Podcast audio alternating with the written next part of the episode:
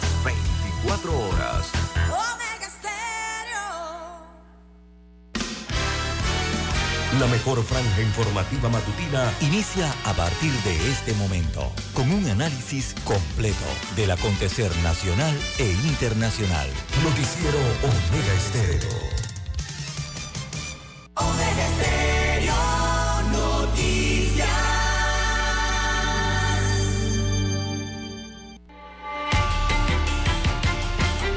Continuación, los titulares, con los hechos que son noticias hoy.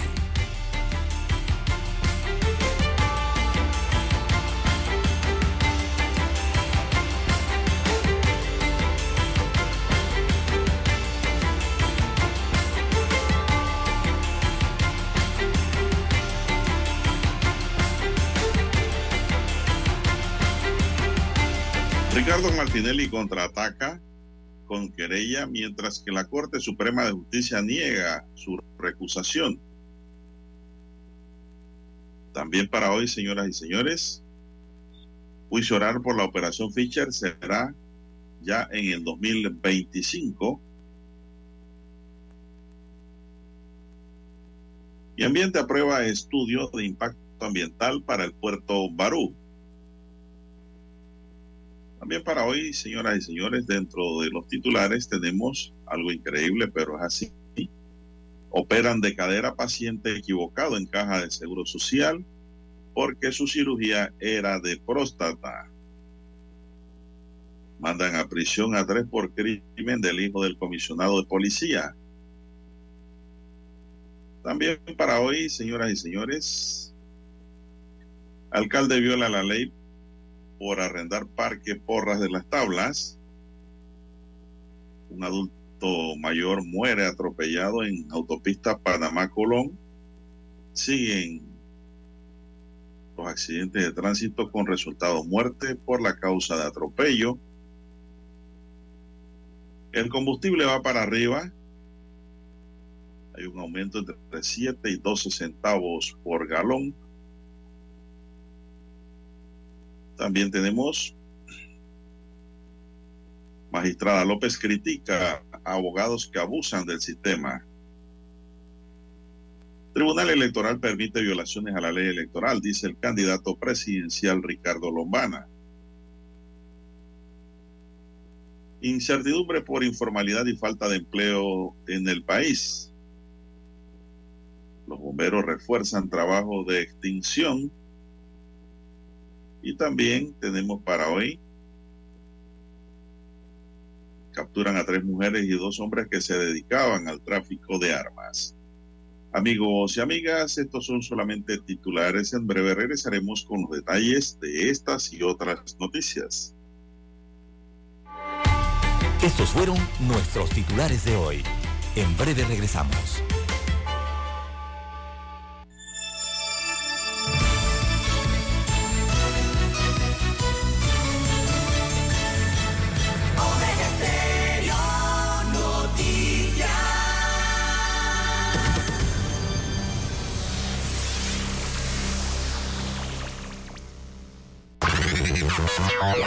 Desde el dominante Cerro Azul, Omega Estéreo cubre las provincias de Panamá, Colón, Darién, Panamá Oeste y las playas en los 107.3. Continúa desde el majestuoso Cerro Canacagua en los 107.5, cubriendo todas las provincias centrales hasta el imponente volcán Barú en los 107.3 para las provincias de Chiriquí, Bocas del Toro y Veraguas. Omega Estéreo para todo Panamá.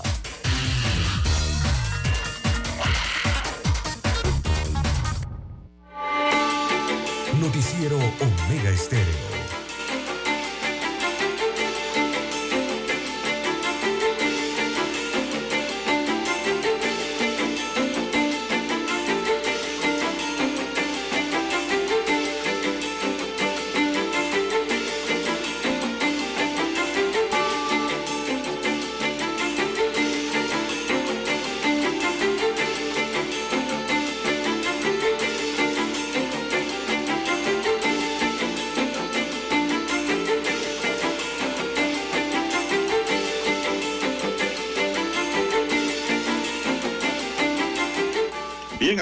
Y amigas, muy buenos días. Hoy es jueves, ¿ah? Avanza la semana, hoy es jueves 25 de enero del año 2024. Daniel Arauz nos acompaña en el tablero de controles. En la mesa informativa les saludamos. César Lara y un servidor Juan de Dios Hernández Sanur para presentarles las noticias, los comentarios y los análisis de lo que pasa en Panamá y el mundo en dos horas de información, iniciando esta jornada como todos los días con fe y devoción, agradeciendo a Dios por esa oportunidad que nos brinda de poder compartir una nueva mañana y de esta forma llegar así a sus hogares, acompañarles en sus automóviles y lugares de trabajo. Pedimos para todos salud, divino tesoro, seguridad y protección, sabiduría y mucha fe en Dios. Mi línea de comunicación es el WhatsApp. Gracias por escribirme noticias o notas interesantes, allí lo pueden hacer, así como cualquier pregunta o consulta en el doble seis catorce catorce cuarenta y cinco, ahí me pueden escribir. En dos horas, doble seis catorce catorce cuarenta y cinco, las llamadas pueden entrar después de las siete y treinta. Don César Lara está en redes sociales, nos da su cuenta César. Bien, estamos en las redes sociales en arroba César Lara R, arroba César Lara R es mi cuenta en la red social Twitter. Allí puede enviar sus mensajes, sus comentarios, denuncias, fotodenuncias, el reporte del tráfico temprano por la mañana. Recuerde esos incidentes o los ya accidentes, estas situaciones que se encuentran sobre la vía, las puede enviar allí, información que le sirve al resto de los conductores. Buenos días, eh, don Juan de Dios. Eh, también buenos días a Daniel Arauza y en la técnica. A todos los amigos oyentes, los buenos días, los que nos escuchan a través de omegaestereo.com, cobertura a nivel mundial. También los que están en la plataforma Tuning Radio, los que nos escuchan ya a través de la aplicación de Omega Stereo. Si usted no la tiene, bueno, puede descargarla desde Google eh, para su dispositivo móvil o su celular. Es completamente gratuita. También los buenos días a los amigos oyentes en el canal 856 de Tigo, televisión pagada por cable a nivel nacional. Omega Estéreo llega a su televisor. Y los muy buenos días a todos los amigos oyentes que nos sintonizan ya a través de las frecuencias, dos frecuencias que cubren el territorio nacional, las provincias, las comarcas y el área marítima de Panamá. Bienvenidos sean todos a esta emisión informativa. ¿Cómo amanece para hoy, don Juan de Dios? Bueno, mirando aquí que el Metro de Panamá, a través de un boletín de prensa, reiteran que continúan los trabajos en la carretera panamericana a la altura de Nuevo Chorrillo por montaje de vigas a partir de ayer hasta este viernes 26 de enero. Estas labores son parte del proyecto de la línea 3 del metro. Para la fase de montaje de vigas será necesario inhabilitar los carriles de la carretera panamericana que dirigen hacia La Chorrera y Panamá Centro a la altura de Nuevo Chorrillo en horario de 8 de la noche a 4 de la mañana. Mucha atención. Ese es el horario de interrupción de conductores de 8 de la mañana, de 8, perdón, 8 de la noche a 4 de la mañana. Así que si usted anda en carro, y vive por esas áreas cercanas, mejor es que llegue a su casa antes de las 8 de la noche, César. O después de las 4 de la madrugada, porque no va a poder pasar. Sí, tener cuidado. Hay que tener cuidado, sí es, hay que llegar temprano a casa. Y si no puede llegar a pie, pues, es con el carro, don César.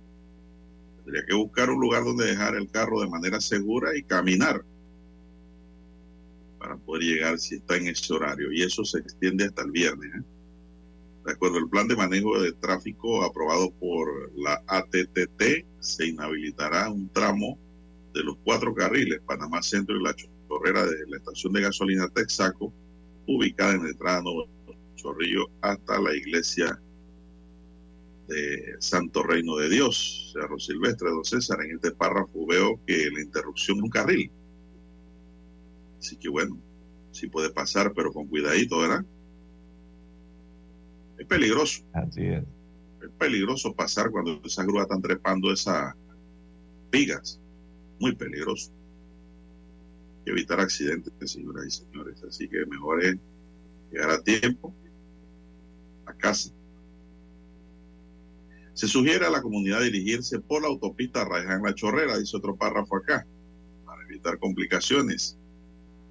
Para aquellos que transiten por la carretera panamericana y se encuentren con el cierre por los trabajos, se estará habilitando giros en U para que tomen rutas alternas. Es decir, hay solución allí también.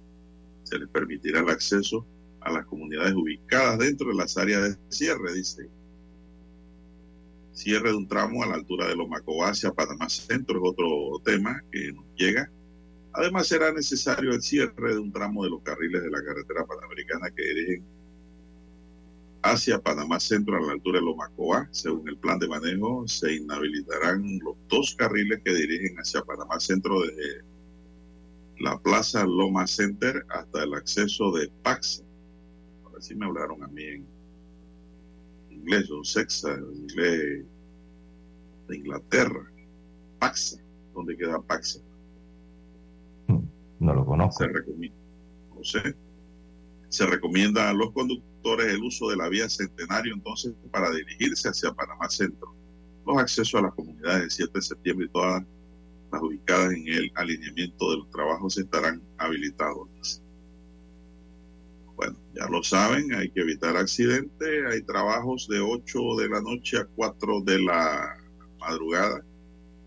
Si es para el área cercana a la altura de Nuevo Chorrillo.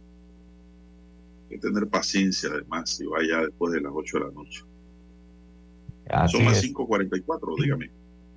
Así es, don Juan de Dios, y sobre todo, bueno, esto va a llevar hasta el viernes, pero recordemos que también el viernes, oiga, viene un tanganazo y viene un aumento de los combustibles. Ahí estaba viendo.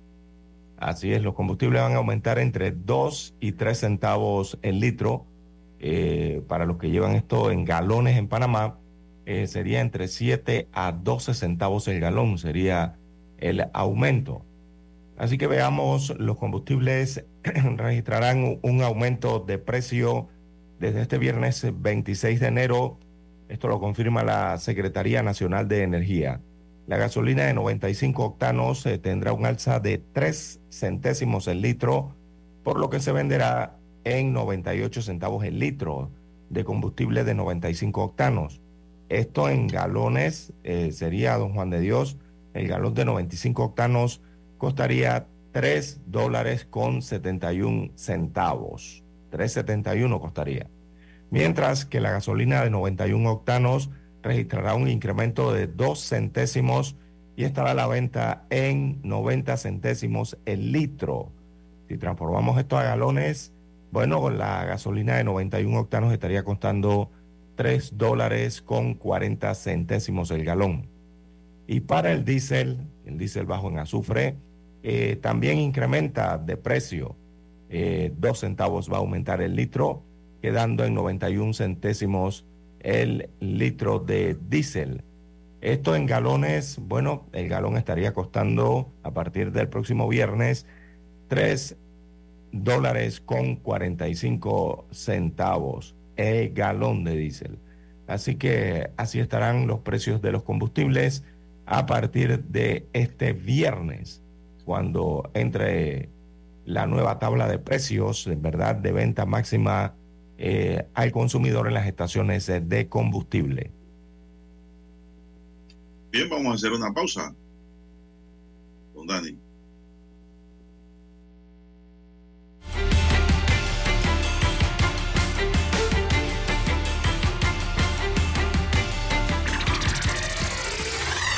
Anunciarte en Omega Stereo pero no sabes cómo?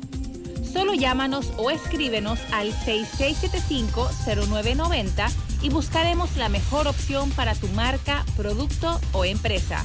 Ya lo sabes, 6675-0990. No esperes más. En centrales telefónicas, la casa del teléfono es tu mejor opción. Te asesoramos y ofrecemos buena atención. Con años de experiencia, trabajando para ti. La casa del teléfono, ubicados en Via Brasil y lista hermosa. La casa del teléfono, líder de telecomunicaciones. La casa del teléfono,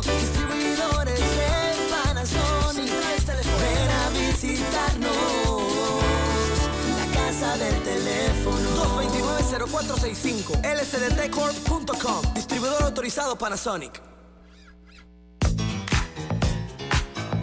Desde el dominante Cerro Azul en los 107.3. 107.3. Continúa por el majestuoso Cerro Canajagua en los 107.5 para provincias centrales. Hasta el imponente Volcán Barú. Volcán Barú. En los 107.3. Transmite Omega Estéreo, cadena nacional simultánea Omega Estéreo, 24 horas en FM Estéreo. Noticiero Omega Estéreo.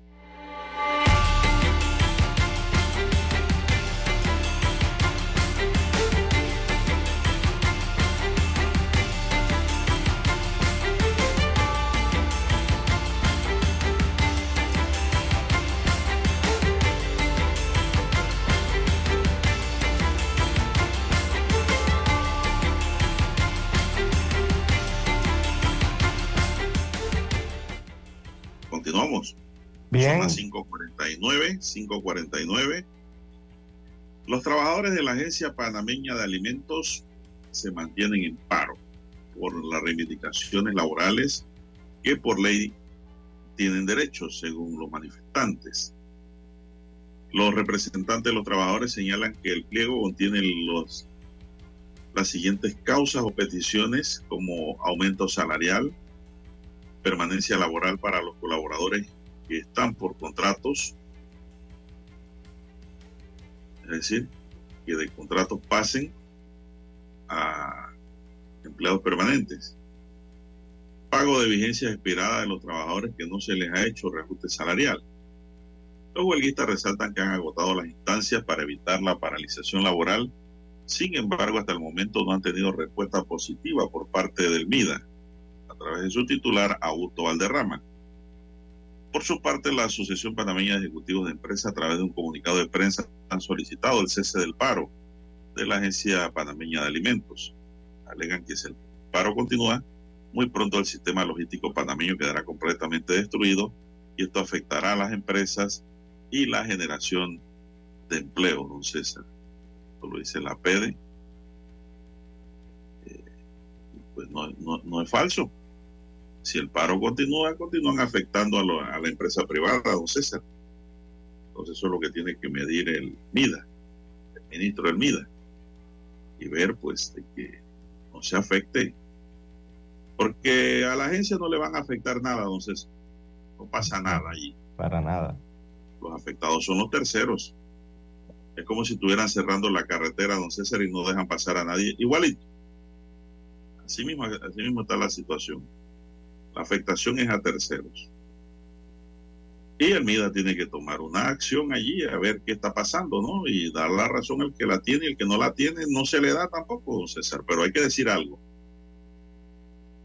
Son las 5.51 minutos. No sé usted qué piense, si no nos vamos a otra materia. Sí, eh, básicamente transparencia, don Juan de Dios. Eh, hablar claro, ¿no? Eh, en cuanto a las cifras, sobre todo, y decir si existe el presupuesto o no para eh, cancelar esas deudas, si hay líneas de partidas presupuestarias eh, para ello. El temor de los arroceros evidentemente es que la administración gubernamental cambie y eh, no se haga pago de, esta, de estas compensaciones a los agremiados de estas asociaciones de arroceros antes de el, cambio de mando, cambio gubernamental producto de las próximas elecciones generales. Eh, bueno, hay que ver allí, ¿no? También porque recordemos que los presupuestos también son de continuidad. El problema aquí es que las autoridades a veces se agarran de esa palabrita continuidad cuando les conviene o cuando no les conviene, don Juan de Dios. Asimismo pasa con los proyectos. Eh, a veces dice que son de continuidad, a veces dicen que no, que son de propios de la administración. Eh, igualmente cuando señalan que son abandonados, eh, cuando realmente son proyectos de continuidad, o sea, simplemente pasan de administración en administración y hay que continuarlos y terminarlos. Bien, las 5.53 minutos de la mañana en todo el territorio nacional. Bueno, hay una nota aquí de la ATP, don César, y es que la Autoridad de Turismo de Panamá divulgó ayer los requisitos necesarios que deben cumplir las tunas o juntas del carnaval del interior del país para solicitar aportes destinados a los carnavales de este año y lo que deben hacer posterior a la fiesta. Mucha atención a la gente del interior, sobre todo de las tunas y juntas de carnaval.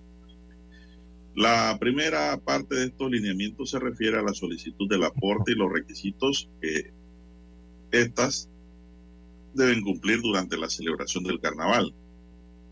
Esta parte se indica que la Junta del Carnaval o Tuna debe estar constituida legalmente, don César. Tiene que tener personería jurídica y deben presentar una carta original solicitando el apoyo económico dirigida a la Administración General de la ATP. No es de que usted va, se va a reunir con los muchachos del barrio y ya crearon la tuna y vamos a mandarle una carta la, a la comparsa. No le van a dar nada. Tiene que tener personería jurídica, es decir, algo serio, constituido. Denis Guillén, debidamente firmada por su representante legal, eh, re recibirán la carta y deben adjuntar una breve reseña de las, tonas, las tunas del carnaval e incluir el tiempo que tienen celebrando la festividad. También deben presentar el programa completo del Carnaval 2024, utilizar el logo de Panamá Vive por Más en sus redes sociales, así como también colocarlo en la parte superior delantera, superior trasera o en los costados del carretón de la murga, con una medida de tres pies de alto por dos pies de ancho. El arte será pro proporcionado por la propia ATP. Claro, eso si usted recibe fondos, ¿eh? claro. Sí. Especifican que el fondo de los logos de Panamá Vive por Más debe ser en blanco en redes y todo el material además deben colocar de forma opcional en sus redes mención de la ATP. De igual forma se deja claro que posterior a la celebración del carnaval, las tunas o juntas de carnaval deben presentar a la ATP fotos del evento desde la coronación hasta el martes de carnaval como evidencia de la actividad.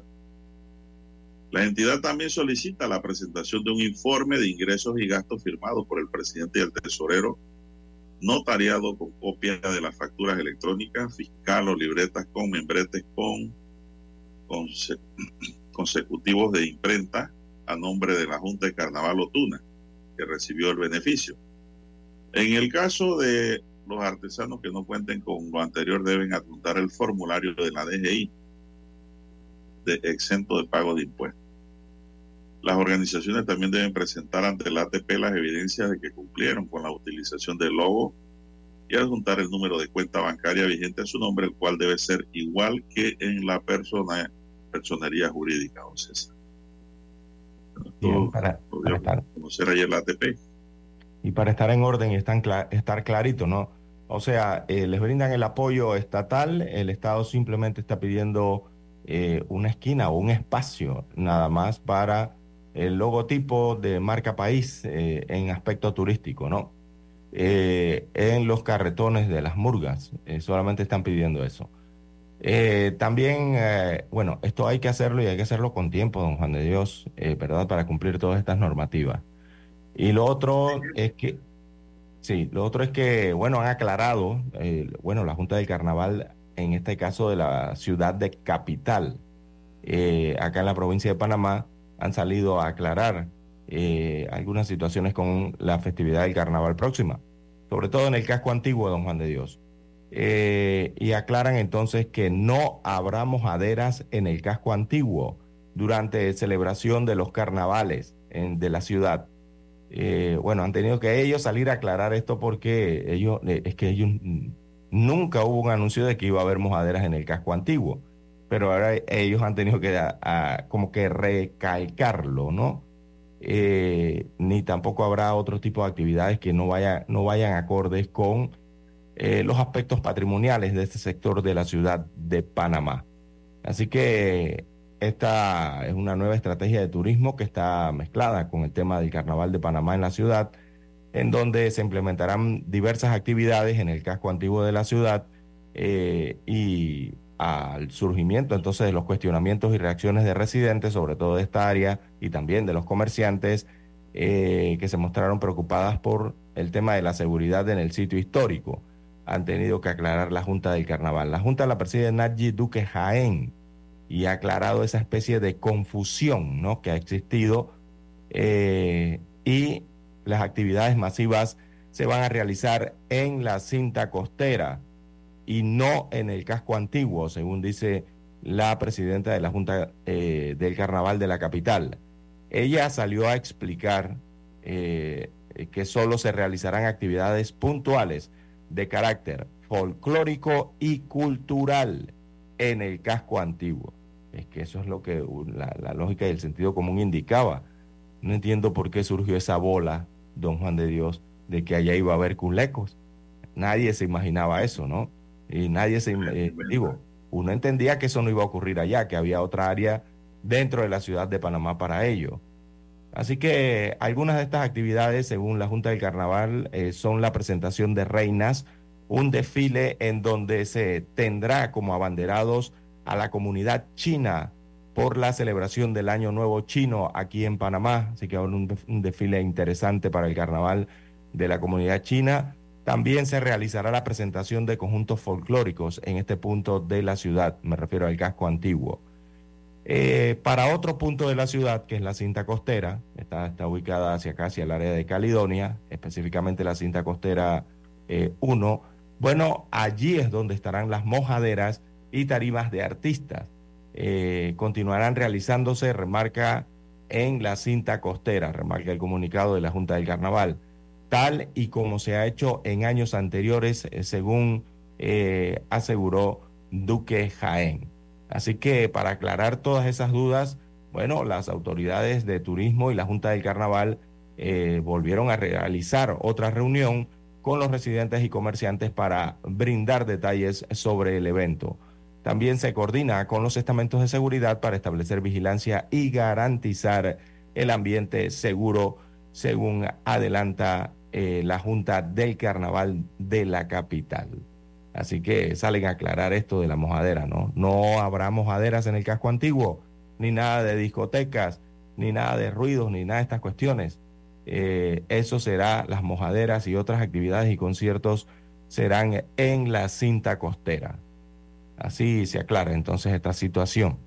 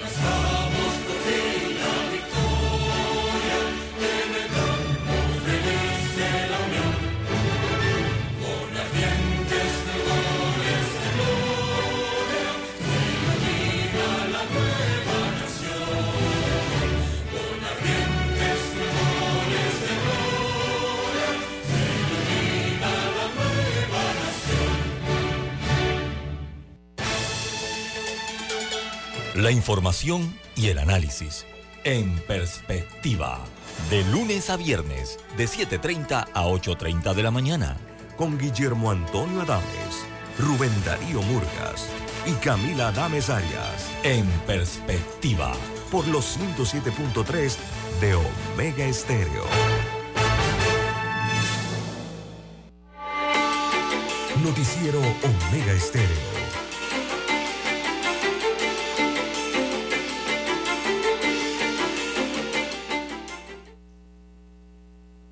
Bien, amigos, bien, amigos oyentes, las 6:04, 6:04 minutos de la mañana en todo el territorio nacional. Adelante, don Juan de Dios.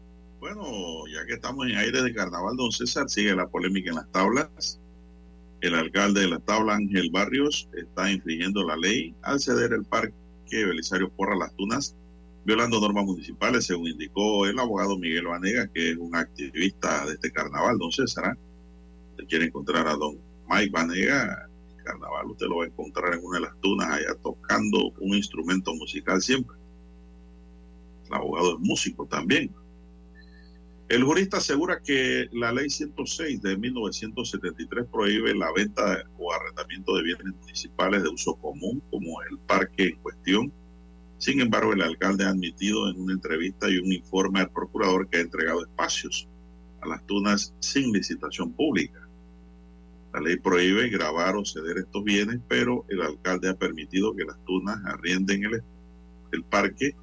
Esto va en contra de la legislación vigente. Vanega denunció estos hechos y entregó una sentencia de 2015 que ya declaró ilegal un acuerdo similar. Ni las tunas ni el alcalde están por encima de la ley y se pide que el carnaval se celebre respetando las leyes y los derechos de la comunidad. La comunidad tableña espera una respuesta inmediata de las autoridades para preservar el patrimonio cultural del Parque Belisario Porras y garantizar el cumplimiento de la ley en el municipio. Bueno, ante ello el alcalde también habló ayer, don César. Así es. Y dijo, Ángel Barrios dijo que con relación a esta polémica, por el uso de espacios públicos en carnaval a través de un manifiesto, el procurador de la administración, Rigoberto González, recordó a las autoridades tableñas que los espacios públicos no pueden arrendarse. Ellos entienden eso, dice. El alcalde indica que se estará manejando según dice la ley que le faculta algún tipo de actividad dentro de las áreas municipales y así lo planteó. El municipio de Las Tablas no alquila ni arrienda el uso del espacio público para que quedemos claros nosotros prácticamente autorizamos el uso temporal de estas actividades culturales en estas actividades culturales y folclóricas que se desarrollan aquí en nuestro distrito, sostuvo el alcalde de las tablas. El alcalde recalcó que ya abrió el compás el pasado lunes 22 para que las personas envíen sus solicitudes para autorizarles temporalmente el uso de espacios públicos en el Parque Porras. El Carnaval de las Tablas es uno de los más vistosos y famosos en el territorio panameño, que lleva miles de personas, locales y turistas cada año, don César. Pero yo no siento que haya una aclaración, don César. Uso de espacio público, dice el alcalde.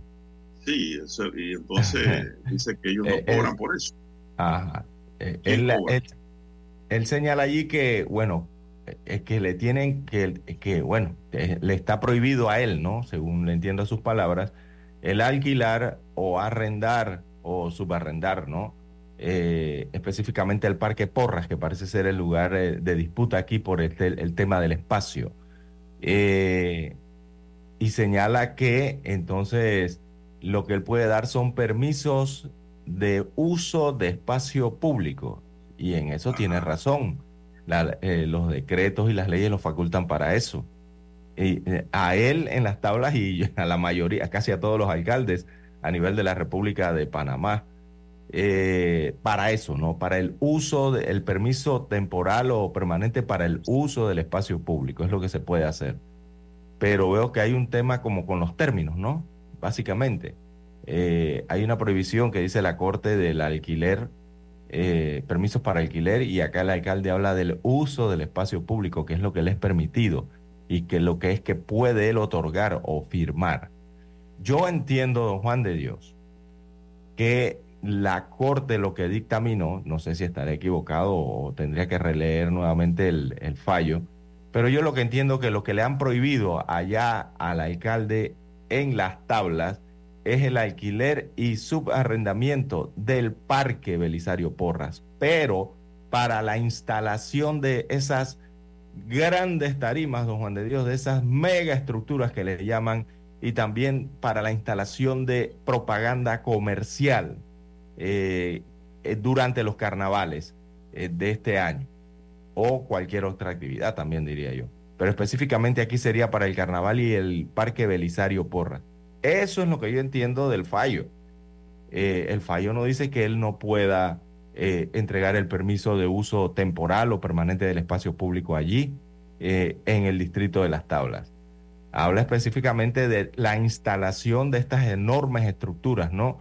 Que eh, en antaño se, se apoderaban prácticamente del espacio dentro del parque. Y recordemos que el parque es público.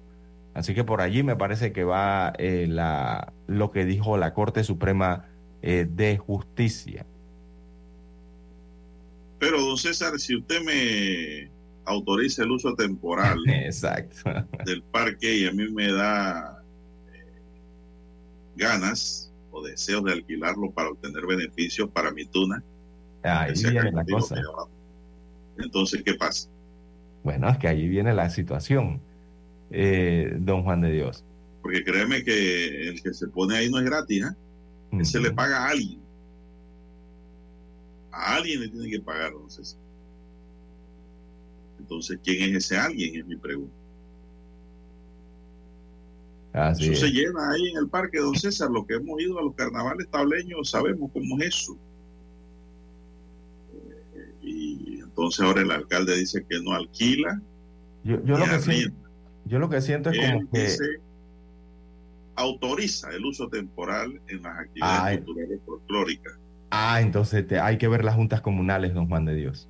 hay que ver el representante de corregimiento también. Como que aquí están eh, tratando de colocarle límites, ¿no? Eh, eh, o, limitarse entre las autoridades. ¿A quién le compete qué y a qué le compete qué? hay que ver entonces los bienes municipales, ¿no? De las juntas comunales, que porque las juntas comunales también pueden arrendar, don Juan de Dios, inmuebles y espacio. Pero no público eh, AEPA, pero... Eh, exacto, inmuebles municipales, ¿no? hay que tener claro lo que es el espacio público, siento yo aquí en esto, y se los recuerda a cada rato, entonces eh, los que interpusieron esa demanda, don Juan de Dios, se los recuerda a cada rato eh, la Corte, la misma Corte Suprema, y aquí los, el alcalde de las tablas, ahora como que se lo está recordando quizás a los representantes de corregimiento del distrito de las tablas, eh, don Juan de Dios. Hay que ver quiénes firman esos permisos de los que se están hablando para estas semanas. Sí, los municipios, don César, autorizan, eso sí estamos claros. Ellos autorizan eh, el uso temporal del espacio público, eso incluye las servidumbres municipales. Ajá, sí. Por eso que usted ve kioscos por la orilla de la vereda y la, las calles. Toda esa gente tiene que tener un permiso de la alcaldía para estar allí. Y ese permiso no implica que sea un alquiler o un arriendo, no. Pero tiene que tener un permiso, César, para estar allí. para la anécdota, una anécdota inmediata. Eh, hace dos años yo tuve un caso penal, porque me lo llevé a la esfera penal, eh, de un grupo, una empresa extranjera, que no voy a decir dónde era, pero la empresa extranjera subarrendó un espacio público, don César, a un tercero. Y en una festividad de noviembre pasaron los inspectores municipales por el, lugar, el, local y preguntaron dónde está el permiso del uso de este espacio público. ¿Qué dijeron los que estaban operando? No, nosotros subarrendamos aquí y nosotros no tenemos pedido permiso no tenemos nada. ¿Qué hizo la alcaldía? Una multa con ustedes de una vez. Aquí no hay permiso. ¿Qué pasa, don César? Yo me fui inmediatamente y presenté una querella penal por estafa. porque esa empresa había arrendado un espacio sobre el que no tenía permiso para operar, porque era un espacio municipal. Y así lo probamos ante, primero ante el fiscal, ¿no? Que se tiene que convencer del hecho. Y después pues, nos fuimos a audiencia y lógicamente logramos exitosamente un triunfo allí porque la empresa pagó los daños y perjuicios en un acuerdo de pena.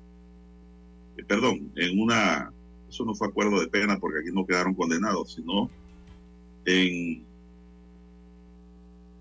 una compensación, ¿no? A la persona afectada que fue multada y que invirtió dinero allí en ese restaurante que tenía en el espacio público, don César. ¿No? Ahí hubo un acuerdo judicial, así se llama eso, ante el juez, para finiquitar el tema, solventar la querella y promover la paz. Todo se logró allí porque los extranjeros asesorados con su abogado se dieron cuenta de que habían arrestado un bien colocado en el espacio público engañando al arrendatario. Así un bien municipal. Así es.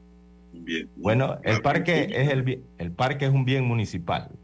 Sí, también. Así que en las tablas, según esa sentencia de la Corte Suprema de Justicia, antes de ir a la pausa, eh, no se puede arrendar ni subarrendar a persona natural o jurídica el bien municipal como lo es el Parque Belisario Porras de las Tablas. Usted no puede arrendar, don César, algo que no le pertenece.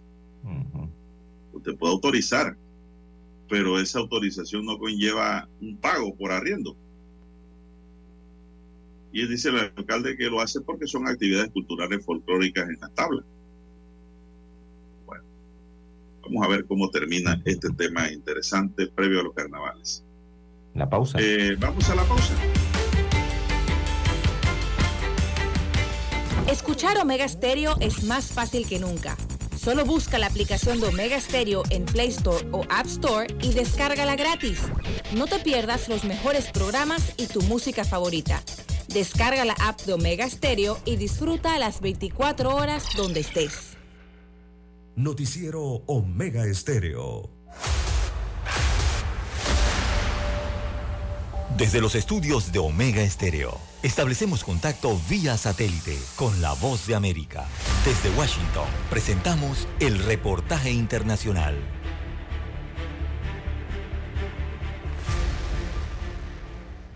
La tensión en el Medio Oriente se mantiene y los esfuerzos de algunas naciones para evitar la propagación del conflicto en la región se intensifican. En ese contexto, el enviado especial del gobierno estadounidense a la región, Brett McGurk, adelanta una intensa agenda por varios países con los que buscaría trazar una pausa humanitaria que permitiría la liberación de los rehenes en poder de Hamas y avanzar en el suministro de ayuda humanitaria para los habitantes de la Franja de Gaza. El portavoz del Consejo de Seguridad Nacional de la Casa Blanca, John Kirby, fue el encargado de hacer el anuncio. Sin duda, una de las cosas de las que se está hablando en la región es la posibilidad de otro acuerdo de rehenes que requeriría una pausa humanitaria extensa y eso definitivamente está en la agenda. También hablará sobre una variedad de otros temas, incluida la asistencia humanitaria. La noticia se da en un momento en el que el ejército israelí confirmó la muerte de 24 de sus soldados en la franja de Gaza, siendo el martes una de las jornadas más sangrientas para las fuerzas israelíes desde que comenzó el conflicto. Como respuesta, Tel Aviv intensificó sus bombardeos en el sur de Gaza, mientras que los funcionarios palestinos de salud acusaron a Israel de atacar instalaciones de sanidad. Paralelamente, el Comando Central de los Estados Unidos confirmó el ataque en las últimas horas a dos misiles antibuques que, según afirman, estaban listos para ser disparados hacia objetivos en el sur del Mar Rojo. Este armamento de largo calibre se utiliza para atacar navíos comerciales o incluso buques de la Armada estadounidense que patrullan la zona, asegura el informe oficial. La difícil situación en esta importante ruta marítima y su impacto en la economía mundial ha hecho que el gobierno estadounidense busque acercamientos con su homólogo chino en la búsqueda de posibles soluciones a este escollo. Según la agencia de noticias Reuters, el asesor de seguridad nacional de la Casa Blanca, Jake Sullivan, y su adjunto, John Finner, discutieron el tema en relaciones con Liu Jinchao, jefe del Departamento de Enlaces Internacionales del Partido Comunista de China. La publicación además asegura que Estados Unidos buscaría una intermediación de China en el conflicto con los rehenes hutíes alineados con Irán. Sin embargo, la propuesta habría encontrado poca recepción por parte de Beijing, aseguró la publicación. Héctor Contreras, Voz de América, Washington. Escucharon vía satélite desde Washington el reportaje internacional. Desde el dominante Cerro Azul, Omega Estéreo cubre las provincias de Panamá, Colón, Darién, Panamá Oeste y las playas en los 107.3. Continúa desde el majestuoso Cerro Canajagua en los 107.5, cubriendo todas las provincias centrales hasta el imponente volcán Barú en los 107.3 para las provincias de Chiriquí, Bocas del Toro y Veraguas. Omega Estéreo para todo Panamá.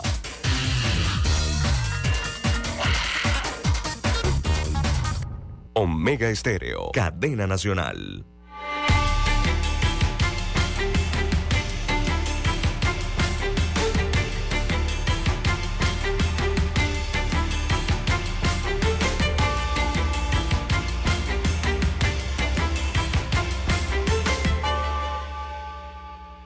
Bueno, seguimos, César. Seguimos esta mañana. Bueno. Y los bomberos siguen siguen combatiendo los puntos de, calor en Cerro Patacón. Ahora hablan de puntos de calor, ¿no? Eh, ya no se habla de un incendio eh, de proporciones, se habla ahora de diversos puntos eh, dentro del vertedero de Cerro Patacón y esa área donde se generó ese incendio desde el jueves pasado. Así que ya van siete días, don Juan de Dios, una semana se cumple el día de hoy, desde que se generó este incendio en el vertedero, bueno, unos le llaman relleno sanitario Cerro Patacón. El cuerpo de bomberos eh, informa que más de 75 unidades, unidades bomberiles eh, fueron desplegadas en el sector de calle 50, pero calle 50 de Cerro Patacón, ¿ah? no vaya a pensar que es allá en la Nicanoro barrio en el centro de la ciudad, no. Eh, hay un área de la, eh, del Cerro Patacón que tienen denominaciones, nombres, ¿no? Y una, a una de esas calles le llaman calle 50, a lo interno del vertedero, del basural. Esto eh, se hace entonces en las maniobras de asfixia con polvo químico, el enfriamiento y el soterramiento de este incendio. Son tres formas en que lo están sofocando, don Juan de Dios. Ahora están en parte del soterramiento, ¿no? eh, echándole tierra arriba para cortarle el oxígeno. Eso es lo que se llama asfixia del, del incendio, ¿no? Eh, para cortarle el oxígeno y así deje de arder. Así que resaltan los bomberos eh, de Panamá que en estos momentos el control del incendio es de un 93%, esto en las últimas horas. En la jornada del día, el personal bomberil incorporó a las labores de monitoreo de tierra equipos que están eh, permitiendo verter mayor cantidad de agua con concentrado de espuma y F500 a los puntos de calor, eh, según detalla el reporte oficial. Además, los monitores de tierra, los bomberos siguen entonces trabajando con sus vehículos de extinción los tanques de la institución, adicional a algunos vehículos de IDAN, eh, más de 35 camiones volquetes, cinco palas mecánicas, cinco tractores, eh, aportados por la Autoridad de Aseo Urbano y Domiciliario para combatir este incendio. Por ejemplo, el día de ayer, don Juan de Dios se trabajó con un pie de fuerza de 150 unidades, eh, cifra que se prevé aumente a cerca de 220 unidades eh, para horas de la noche que estuvieron trabajando entonces en sofocar ese incendio. Eh, por supuesto, cuando se sumaban los voluntarios ¿no? del cuerpo de bomberos que desde el día 1 han apoyado y reforzado a los miembros de la Dirección de Operaciones de Extinción, Búsqueda y Rescate. Este es el DOEXBURE. Eh, recordemos que el jueves 18 de enero a las 6.15 de la tarde eh, se informó ¿no? Que se desató ese incendio en el relleno sanitario que afectó dos áreas del relleno sanitario, la conocida como la calle 50 a lo interno del basural y también el depósito de llantas allí en Cerro Patacón. El último fue extinguido en 100%, o sea, el depósito de las llantas, el día domingo pasado, y después dos días de arduo trabajo eh, les tomó a los bomberos extinguir esa parte. Ahora están en unos puntos de calor que han quedado como remanentes allí en este incendio que sigue afectando eh, lastimosamente la salud, sobre todo respiratoria, eh, de los metropolitanos, don Juan de Dios. bueno, don César, continúan las labores por parte de los bomberos para evitar, sobre todo que se reinicie otro incendio, ¿no? Exactamente. Y para eso se está trabajando con lo que es el soterramiento. Bien, son las 6:24 minutos, señoras y señores. En medio de crecientes tensiones judiciales, el expresidente Ricardo Martinelli presentó una querella criminal contra la magistrada presidenta de la Corte, María Eugenia López Arias. Al mismo tiempo, la Sala Penal de la Corte Suprema de Justicia rechazó por improcedente el incidente de recusación presentado por el abogado defensor de Martinelli contra la misma magistrada. Martinelli, actual candidato por partido RM, acusa a la magistrada López Arias de conducta inapropiada y busca acciones legales en su contra. La querella presentada por Martinelli ante la Asamblea Nacional marca una escalada en tensiones entre el político y la magistrada con acusaciones de conductas inapropiadas y manipulación judicial. Mientras tanto, el rechazo de la recusación agrega un nuevo elemento a la compleja situación legal del presidente. Eh, en la Asamblea Nacional, Martinelli expresó su preocupación por la presunta influencia de la magistrada en su caso, afirmando que ella quiere que el caso de casación se haga a su manera el exmandatario instó a los funcionarios y jueces de la Corte a denunciar a las supuestas irregularidades presentadas por la magistrada para garantizar la justicia en Panamá. Bueno, don César, esto es un tema de nunca acabar. ¿eh? Sí. Bueno, lo que pasó ayer es que eh, Martinelli eh, no logró apartar a, María Eugenia López del caso New Business. le negaron la recusación, don Juan de Dios. Pero es que hay cosas, digo, Mire, entonces, hay cosas de sentido común y de toda lógica. le voy a explicar a usted a los oyentes. Esa es una práctica muy vieja ya, desde los tiempos del inicio de la República. Que cuando usted no quiere que un juez vea su caso, usted va y le presenta una denuncia, le presenta una querella y luego va y presenta una recusación porque supuestamente eso va a crear una fricción entre la parte eh, procesada con el funcionario. Y en muchas ocasiones han logrado apartar al funcionario, don César, pero si el funcionario se mantiene tranquilo y da muestras de que ante sus colegas no hay causal para ser apartado del proceso, se niega la recusación, que fue lo que ocurrió aquí. Así es. En esta recusación presentada por Martinelli. En el caso New Business. En el caso New Business. Así es. Eh, ese Ayer es el temor. Sí, ahí, hay como miedo, ¿no? De, la miedo, miedo que ver con, sí, es claro, de, pues, del expresidente y, y, de su equipo de abogados. Bueno, ayer se publicó ese dicto, se publicó ese dicto, don Juan de Dios, el edicto 18 es el número que veo aquí. Em, el 24 de enero tiene fecha. Se notifica entonces a las partes sobre la decisión adoptada por los magistrados Juan Francisco Castillo, él es suplente de Ariadne García, y también la magistrada Maribel Cornejo de la Sala Penal. Eh, lleva la firma el edicto 18 del día de ayer.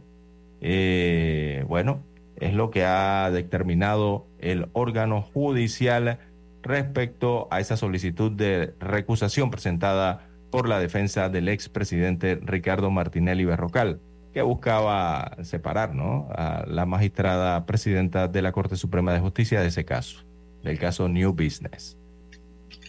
Así es. se mantiene allí. Recordemos que primero dicen que filtraron no, documentos. La verdad que yo no me creo esa historia. No, eso es casabobo, don Juan de Dios. Sí, sí, no, no, no eso no. Eh, y que tenían 90 páginas. ¿Por qué tiene que tenga 90 páginas? Hay que probar que eso sea cierto, don César.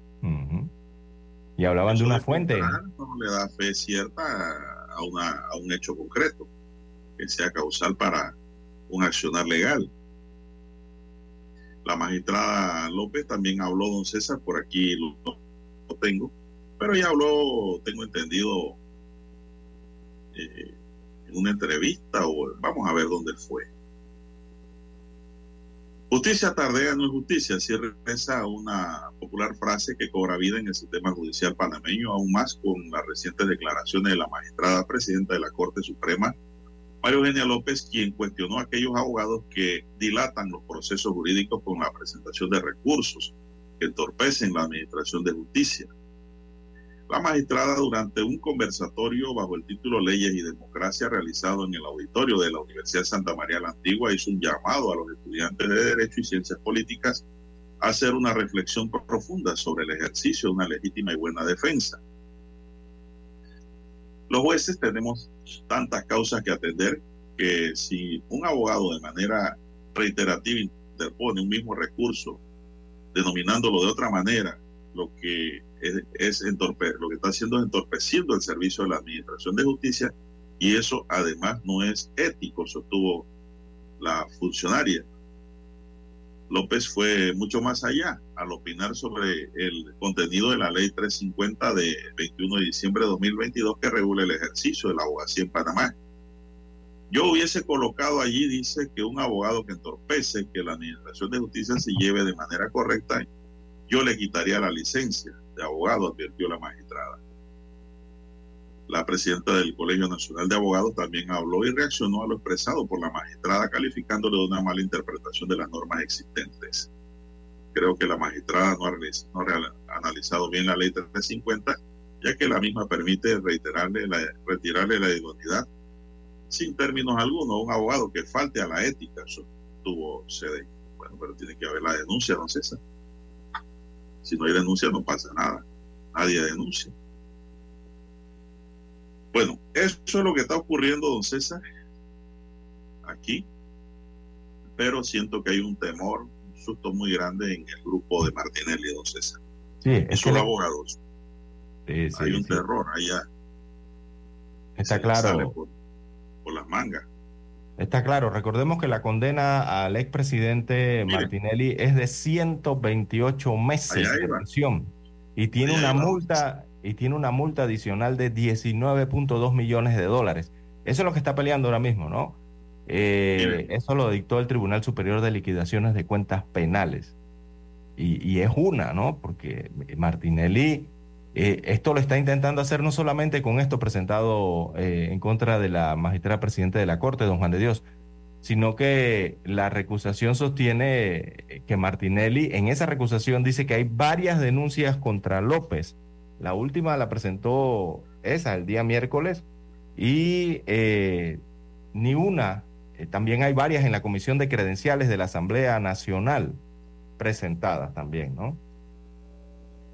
Bueno, don César, eh, siento que hay temor, pero digo, dicen que las consecuencias serían, don César, que si no le admiten el recurso de casación o se lo fallan el fondo en el contra, es que eh, Martinelli no pudiera correr en las próximas elecciones.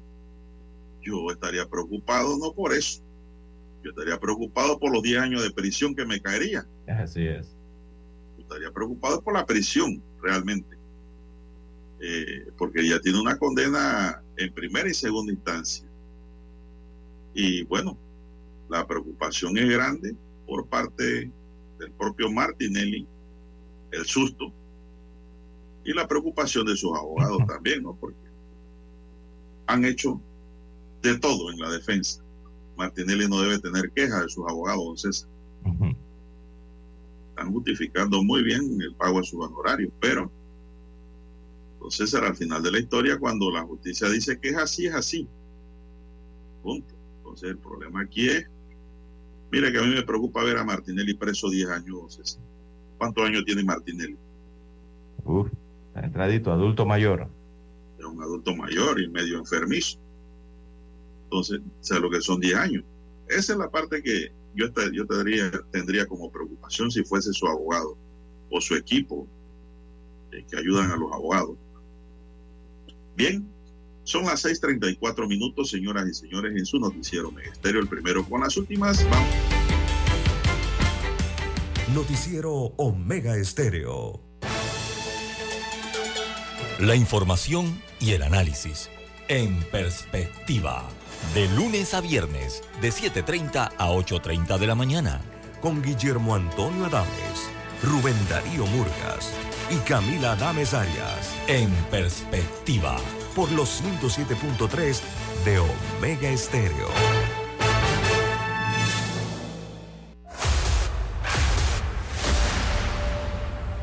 Desde los estudios de Omega Estéreo, establecemos contacto vía satélite con la voz de América. Desde Washington, presentamos el reportaje internacional.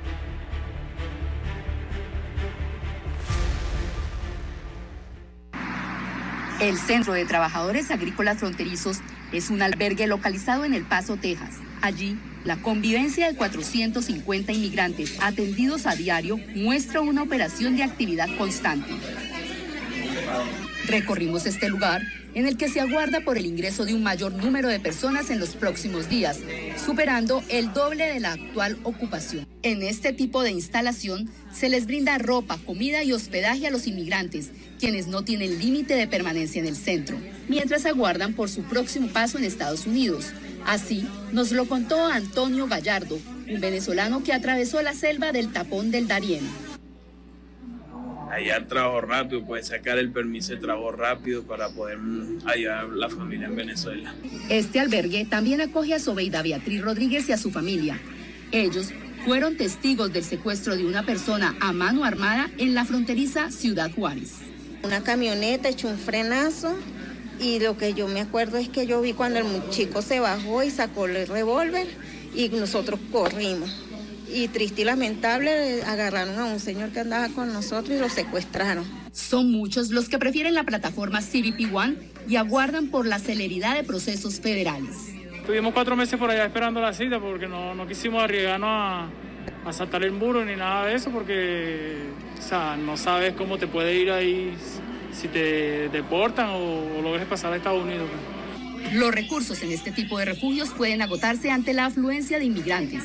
Las donaciones han bajado desde el pasado mes de diciembre. Paula Díaz, Voz de América, El Paso, Texas. Escucharon vía satélite desde Washington el reportaje internacional. Noticiero Omega Estéreo. Las noticias impresas en tinta sobre papel. Con ustedes. Escuchando el periódico. Los titulares de las primeras planas de los diarios estándares de circulación en Panamá.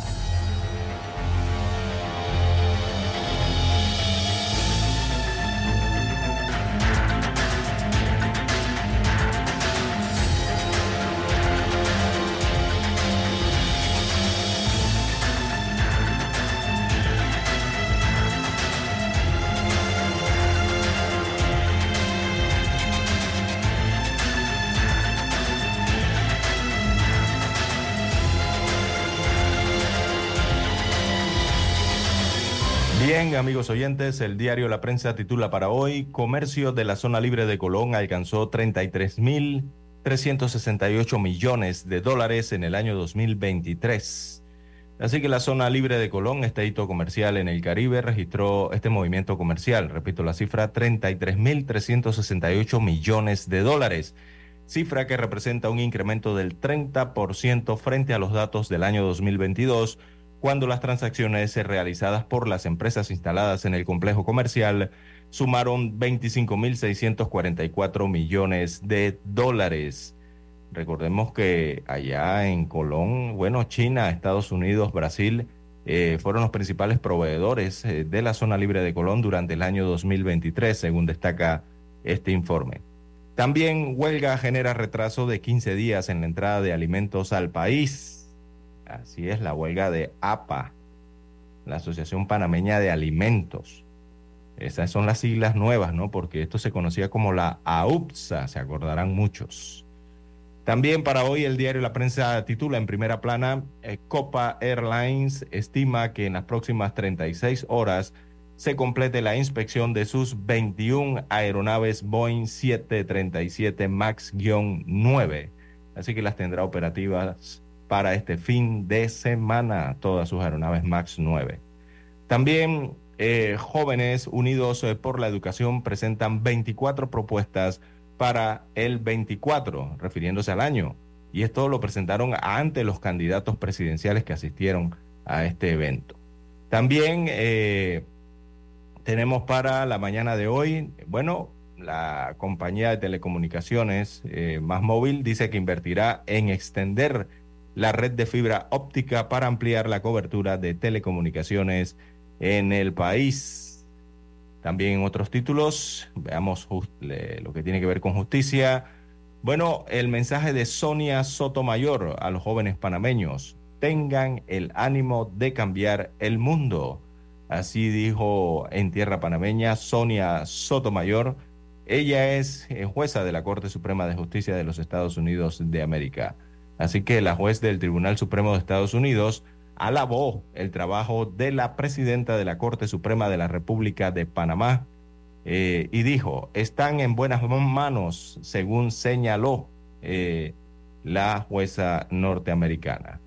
En otros títulos, eh, para la mañana de hoy, en el diario La Prensa, también tienen Ministerio de Ambiente aprueba estudio de impacto ambiental para el proyecto Puerto Barú en el tema del medio ambiente, ausencia de diputados del Partido Revolucionario Democrático evita que el ministerio, o más bien el ministro de Salud y el director de la Autoridad de Aseo Urbano y Domiciliario sean citados a la Asamblea por la crisis de Cerro Patacón. Eh, esto tiene que ver con la votación ¿no? en, en la Asamblea para poder citarlos. También aumenta la gasolina a partir de este viernes, así que la de 95 octanos aumenta 3 centésimos y la de 91 octanos 2 centésimos. También el Tribunal Electoral investiga el uso indiscriminado de dinero de deuda, perdón, de dudosa reputación en política, según han advertido. En otros títulos del diario La Prensa, el humo tóxico de Cerro Patacón sigue presente en la ciudad de Panamá y también en el distrito de San Miguelito y se extiende hasta Raiján, según señala el rotativo. Eh, la siguiente pregunta, eh, bueno, hay un titular a forma de pregunta, curioso este titular, y dice, ¿se abrirá el tapón del Darién? El ministro de Seguridad responde. También hablan de unos puentes, eh, del puente del Darién. Oiga, donde construyen esos puentes, eso está bien lejos de la frontera. También, bueno, eh, proceso de descarte en la flota del Metrobús. Hay 217 unidades que están fuera de circulación. Eso es un 15% de la flota de los Metrobuses eh, que está en proceso de descarte y se mantiene fuera de operación de un total de 1.436 unidades que tiene la empresa Mi Bus. También Ricardo Martinelli no logra apartar a María Eugenia López del caso New Business, así que le niegan la recusación al ex mandatario y aspirante presidencial. Amigos oyentes, estos son los títulos que tienen portada el diario La Prensa. Pasamos ahora a la lectura de los principales titulares que tiene en primera plana la estrella de Panamá. Así es, la decana hoy nos dice, Martinelli interpone querella contra magistrada López el expresidente Ricardo Martinelli interpuso una querella criminal contra la presidenta de la Corte Suprema de Justicia, María Eugenia López, ante la Secretaría General de la Asamblea Nacional. Martinelli expresó su preocupación por la presunta influencia de la magistrada en su caso. Ayer la Corte Suprema de Justicia negó un incidente de recusación interpuesto por la defensa del candidato. En otros titulares, Sotomayor pide a jueces no dejarse tentar por la corrupción. Sonia Sotomayor, la primera juez de ascendencia hispana que logra un escaño en la Corte Suprema de Justicia, le dio un consejo a sus homólogos panameños. no se dejen tentar por la corrupción, porque es más importante servir a la gente. La jurista participó en un conversatorio con estudiantes de derechos de la URMA. Asamblea debate sobre cancelación anticipada de contratos eléctricos. De aprobarse un anteproyecto de ley que fue presentado ante el Pleno de la Asamblea Nacional, el Estado podrá finalizar de manera anticipada la concesión con las empresas eléctricas que no cumplan con la prestación adecuada del servicio. Siete de cada diez panameños ganan menos de mil dólares al mes. Desde la Cámara de Comercio, Industria y Agricultura de Panamá abogan por desarrollar un trabajo en conjunto con la sociedad panameña para mejorar los ingresos de los trabajadores. Esta es la cifra, don César, que dan siete de cada diez panameños ganan menos de mil dólares al mes. Y como está el costo de la vida, don César, ¿y dónde usted me deja a los pobres jubilados que pagan las consecuencias de los aumentos salariales que se dan en Panamá? Oiga, esa cifra es el 70%. El 70% no llega a mil dólares. Solamente un 30% está por arriba de salarios de mil dólares en Panamá. Bueno. Las mujeres abren sus espacios en la industria tecnológica de Panamá. Panamá busca disminuir la disparidad de género en la industria tecnológica y construye oportunidades para ello con el proyecto de capacitación del Centro Regional de Excelencia en Ciberseguridad del ICSE. Arden dos hectáreas de bosque en Bogotá. Más de 114 personas apoyadas por cuatro helicópteros y un avión trabajan para apagar el fuego en los cerros orientales de Bogotá, que aún sigue activo. El incendio ha consumido dos hectáreas de bosque en los últimos dos días y las labores de extinción han dejado cuatro heridos. Productores de arroz dicen que las nuevas cosechas podrían estar en riesgo. Desvíos en Suez producirían una crisis en la cadena de suministro. Bueno, tema que ya hemos abordado aquí en los ministerios, César. Y vamos a seguir abordando ahora en las internacionales. Y también, finalmente, dice la estrella, la planificación en las empresas deja ganancias, dice Lloydy. Emprender con estrategia y una preparación mínima es necesario para plantear una iniciativa de negocios exitosa frente a la crisis que se puedan plantear. Siete de cada diez emprendimientos surgen de la necesidad y no una idea o proyecto. Es decir, la gente se mete, don César, en proyectos de emprendimiento porque tienen que sobrevivir, no por la genialidad, como dice Loidi. Gente que se queda sin trabajo, por ejemplo, dijo el experto argentino en marketing y estrategia, Jonathan Loidi.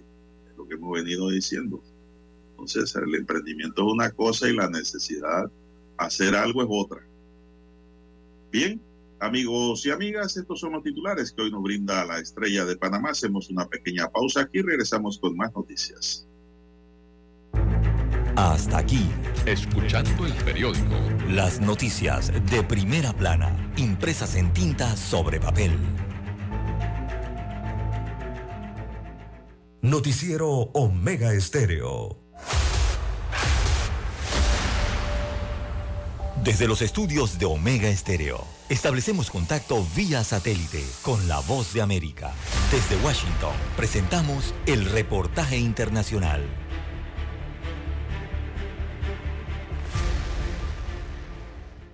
A poco más de una semana para las elecciones presidenciales en El Salvador, cuando también se elegirán a 60 diputados que constituirán la Asamblea Legislativa en la etapa final, la campaña electoral cobra más fuerza y es que los partidos en la contienda buscan obtener el apoyo de los ciudadanos. En un mensaje de la campaña que se difunde en distintos medios de comunicación, el presidente Nayib Bukele pide a la población el voto para la formación que representa el partido Nuevas Ideas y advierte que necesitará la mayoría calificada en el Congreso para continuar la batalla contra la violencia de las pandillas. Son seis las fórmulas que compiten para la elección presidencial y Marina Murillo es la única mujer con la bandera del partido Fuerza Solidaria. Ella considera que el mensaje oficialista busca infundir miedo en los votantes. Eso influye porque la gente tiene temor que volvamos otra vez a ese, esa situación de delincuencia. Es obligación de cualquier gobernante, no solo del actual, sino que de todos, tener seguridad para, todo, para toda la nación, sin infundir miedo. Los comicios se realizarán bajo el régimen de excepción, una medida para combatir la delincuencia de las pandillas y que ha significado una mejora en la seguridad pública. Sin embargo, las organizaciones no gubernamentales de derechos humanos reclaman que la Corte Suprema de Justicia no ha resuelto los más de 6.000 recursos de habeas corpus de quienes han sido capturados y no tienen vínculos con las estructuras de pandillas, dice la abogada Ingrid Escobar de la organización Socorro Jurídico. Ni el 1% de los procesos de habeas corpus presentados han sido contestados en el país, principalmente en la sala de lo constitucional, donde hay jueces impuestos, hay retardación de justicia, que es lo mismo. En tanto, y pese a las denuncias de diferentes ONGs y el malestar de familiares que defienden la inocencia de sus allegados presos, las encuestas proyectan un arrasador triunfo del partido Nuevas Ideas, que tiene una diferencia de más de 60 puntos porcentuales, pero la oposición asegura no estar desanimada. Nerima del Reyes, Voz de América, San Salvador. Escucharon vía satélite desde Washington el reportaje internacional. Noticiero Omega Estéreo. Es momento de adentrarnos al mar de la información. Este es el resultado de nuestra navegación por las noticias internacionales más importantes en este momento.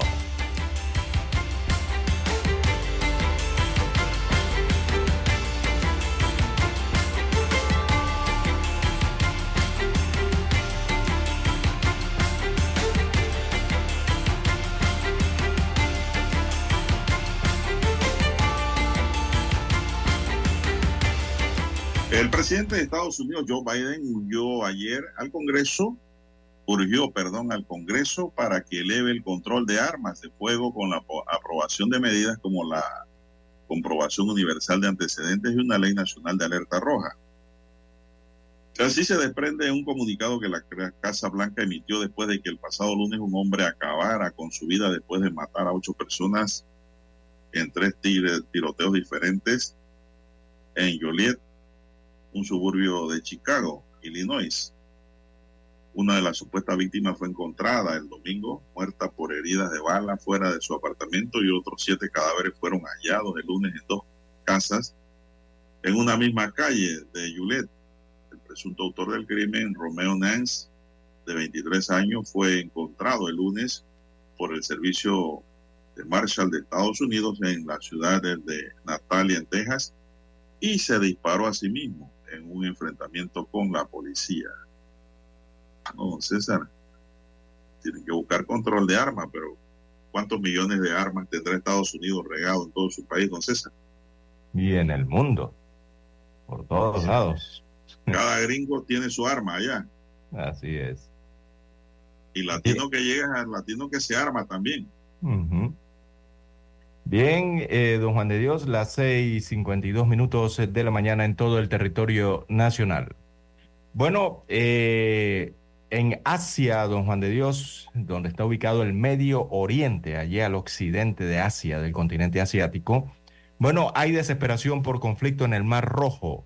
Estados Unidos de América pide ayuda a China para frenar ataques. Imagínese usted hasta dónde está llegando todo esto. Así que lo que comenzó como una muestra de apoyo por parte de los hutíes en Yemen hacia los ataques que viven los palestinos en la franja de Gaza ha escalado, eh, ha generado que Estados Unidos de América acuda a China, a la República Popular de China, para lograr una pausa a pesar de la complicada situación diplomática entre ambas potencias.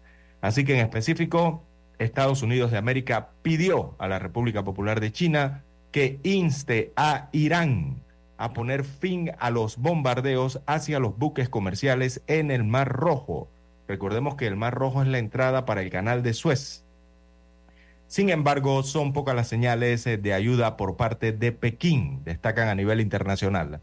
Eh, por su parte, los itúes de Yemen no se ablandan frente a las ofensivas norteamericanas y británicas de hecho, hoy atacaron dos embarcaciones con banderas estadounidenses que transportaban carga para los departamentos de defensa eh, y Estado de Estados Unidos de América. Mire usted.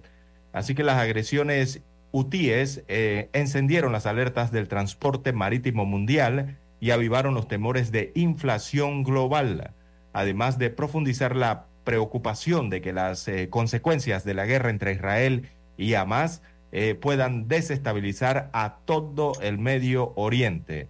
Así que lejos de, de crecer, la situación empeora, amigos oyentes, y son múltiples las navieras que han sufrido bombardeos y que han dejado de utilizar el estrecho de Bab el Mabed, que es la ruta clave para que Asia y Medio Oriente envíen cargamentos y energía a Europa. Así que los Estados Unidos, bueno, ha llegado hasta el límite de solicitarle ayuda a China para frenar los ataques eh, que sufren las embarcaciones por parte de Irán. Mire usted hasta dónde lleva, eh, eh, está de rojo este conflicto precisamente en el Mar Rojo.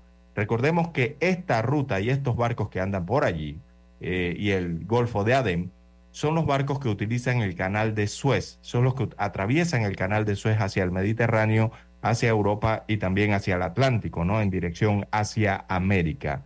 Así que estos bombardeos eh, están afectando la navegación.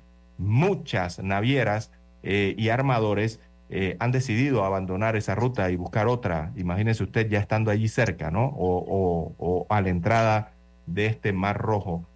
Y eh, es lo que ha pedido los Estados Unidos a China. Eh, mire usted esta situación, ¿no? Uno ve el mapa de este Medio Oriente, Don Juan de Dios, y uno observa los países que están alrededor del Mar Rojo y sobre todo los que están alrededor del estrecho este eh, tan conflictivo. Y se encuentra uno allí a, a, Israel, Jordania, Arabia Saudita, Egipto, Sudán, a Yemen, donde están los hitúes, a Eritrea, y también se encuentra una nación que se llama Djibouti. Muy pocos quizás la conocerán, pero ese es un país y es precisamente el que está allí y que su frontera es la que colinda allí con el estrecho de El Mabet. Entonces, mire usted las características de este país que se llama Djibouti, allí en África. Mire, este es el único país en el mundo que alberga una base militar estadounidense y una base militar china en el mismo territorio. Esto no ocurre en ningún país del, planeta, don Juan de Dios. O usted se encuentra una base china en algunos países o usted se encuentra una base norteamericana en algunos países. Pero el único que tiene las dos bases, tanto chinas como americanas, es Djibouti, allí en África. Así que recordemos que estos dos gigantes, tanto China como Estados Unidos de América, necesitan de ese Mar Rojo, necesitan de ese estrecho y necesitan del canal de Suez eh, don Juan de Dios. Ambos, tanto los, chinos como los norteamericanos, envían sus mercancías a través del canal de Suez eh, para eh, esta parte del mundo, ¿no? sobre todo a Europa. Así que lo lógico y de sentido común es que Djibouti se mantenga la fiesta en paz, ¿no? Allí también, por si acaso hay algún pedido o por si acaso, don Juan de Dios, ocurre alguna situación en ese país eh, para algunos hasta desconocido, ¿no? Djibouti se llama esa nación. Bien, las 6:56 minutos de la mañana en todo el territorio nacional. Esto preocupa por el tema de la inflación a nivel mundial, don Juan de Dios. Bueno, no solo la inflación, don César, sino la carencia que se puede producir. Sí, también, exacto, ¿no? No llegan a tiempo las mercancías, toman más tiempo. no hay peor eh, situación que las carencias en el mercado, aunque sea altos precios. Bien, las autoridades canadienses informaron que 10 personas murieron en una remota zona del norte del país y otra resultó herida cuando el avión en el que viajaban se estrelló por causas desconocidas. El accidente se produjo el martes cerca de la localidad de Fort Smith, en los territorios del noroeste de Canadá, una de las regiones más septentrionales del país, unos 3.000 kilómetros al noreste de Ottawa. El avión de la compañía Northwest Air, un bimotor British Aerospace Jetstream, transportaba a nueve pasajeros y dos tripulantes cuando se estrelló poco después de despegar del aeropuerto de Fort Smith. Los viajeros eran trabajadores de la compañía minera Río Tinto. Noticia trágica. Bien, amigos oyentes. Sí. Eh, veamos en América, en el sur, don Juan de Dios, en el cono sur. Eh, es noticia que, bueno, ha comenzado el paro en Argentina. Y este paro ha comenzado con tensión entre el gobierno y el kirchnerismo. Así que eh, comenzó ese primer paro laboral en el gobierno de Javier Milei.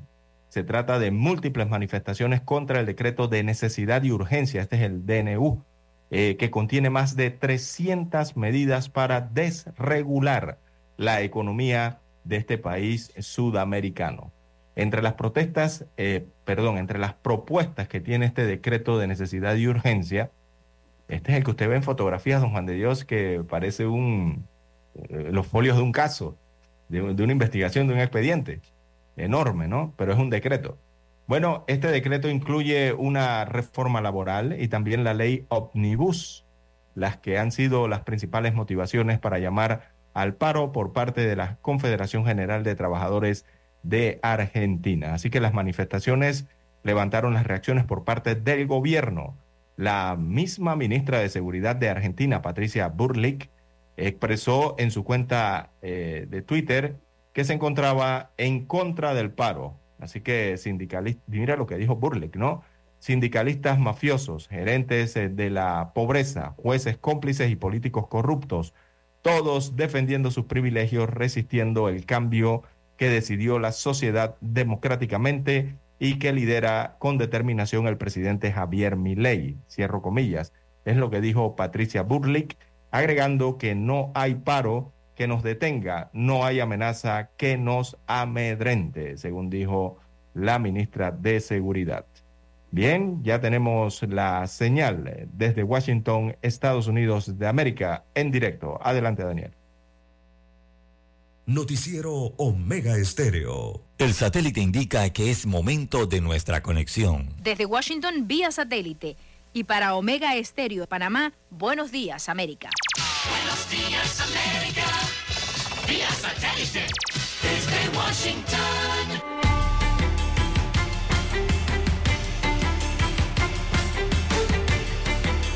Desde Washington les informa Henry Llanos. El presidente Joe Biden y el expresidente Donald Trump se acercan a una revancha electoral, aunque Nikki Haley no quiera retirarse. Nos informa Jacopo Lucy. El presidente Biden y el expresidente Donald Trump avanzan hacia una posible revancha en las próximas elecciones presidenciales, después de que ambos obtuvieron victorias decisivas en Nuevo Hampshire este martes.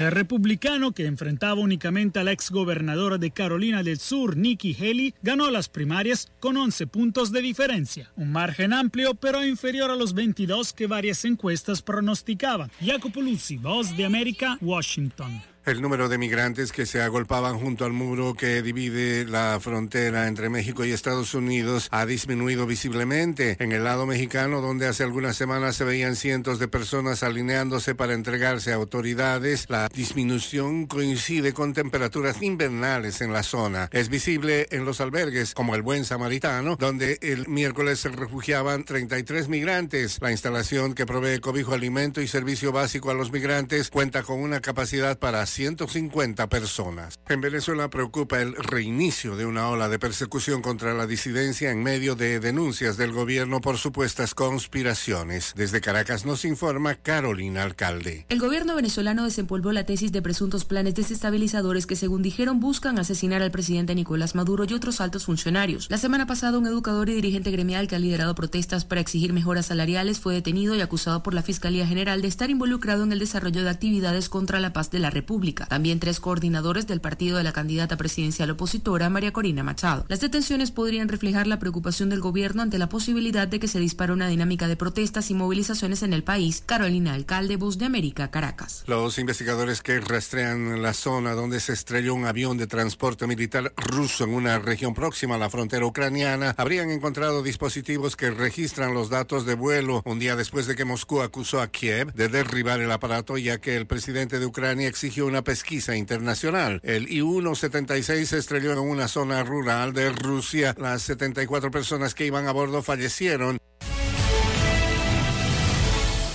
En Estados Unidos, el cruce de migrantes por la frontera sur es uno de los asuntos más delicados que demócratas y republicanos debaten en el Congreso al ser uno de los puntos clave para la aprobación del presupuesto que por ahora tiene un impas hasta marzo.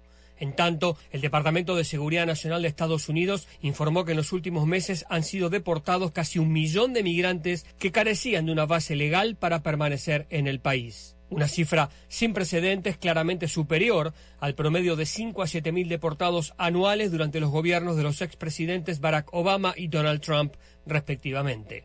Ya en lo que va del 2024, en las primeras tres semanas, Estados Unidos realizó 79 vuelos de repatriación de migrantes que ingresaron al país de manera irregular, un plan que comenzó a concretarse a partir de las visitas de funcionarios estadounidenses a México en las últimas semanas del 2023, en el marco de cooperación entre ambos países. El embajador de Estados Unidos en México, Ken Salazar, no dio a conocer la cantidad de personas que fueron deportadas en esos vuelos, pero sí confirmó que se dirigieron a 12 naciones, con Guatemala y Honduras como los de mayor cantidad de deportados, con 36 y 23 vuelos respectivamente. El Salvador, Colombia, Venezuela y Ecuador fueron los otros países que recibieron una importante cantidad de migrantes deportados. Salazar sostuvo la importancia del trabajo entre ambos países. Lo primero, ¿no? Es la importancia de tener eh, una operación conjunta entre Estados Unidos y México darle seguimiento a los acuerdos que tenemos en trabajar este tema entre el gobierno de los Estados Unidos y el gobierno de México. Tendremos reuniones, algunas de, esas reuniones serán semanal para que tengamos un intercambio de información, de buena información eh, del lado de los Estados Unidos y también del lado de México.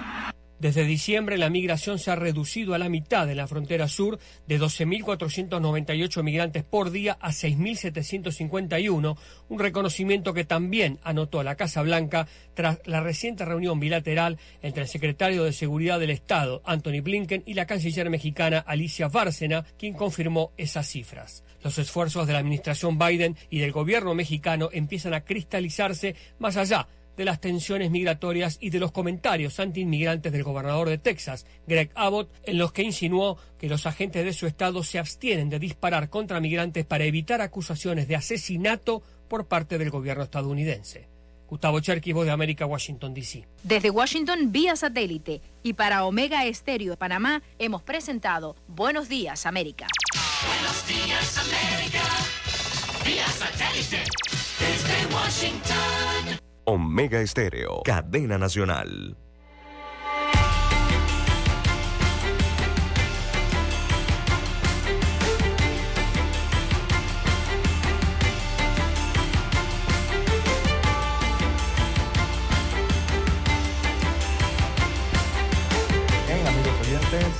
Las 7.6, 7.6 minutos de la mañana en todo el territorio nacional.